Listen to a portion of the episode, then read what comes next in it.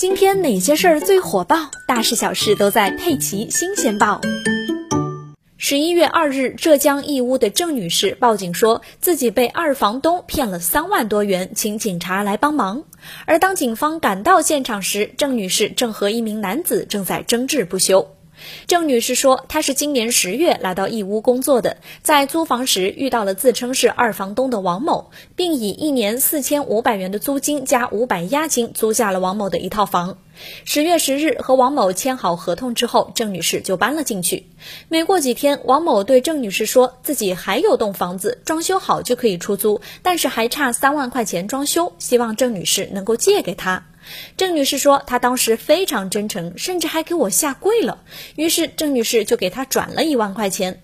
过了两天，王某以装修为由，又向郑女士借了两万，这次还写了借条，并承诺在十一月二日将所有的钱都还给郑女士。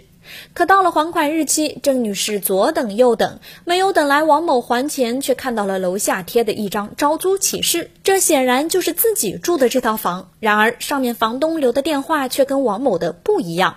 郑女士照着打过去，对方说自己才是房东，而租房给郑女士的所谓的二房东王某，只不过是一个拖欠了半个月房租的租客。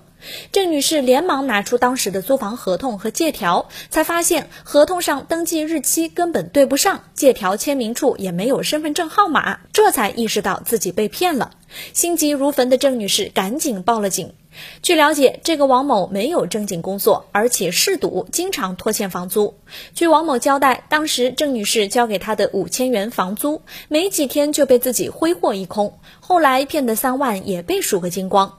直到东窗事发，王某还在狡辩，说等过两天我赢了钱，就会把钱都还给他的。目前，王某因为涉嫌诈骗罪，已经被警方采取刑事强制措施了。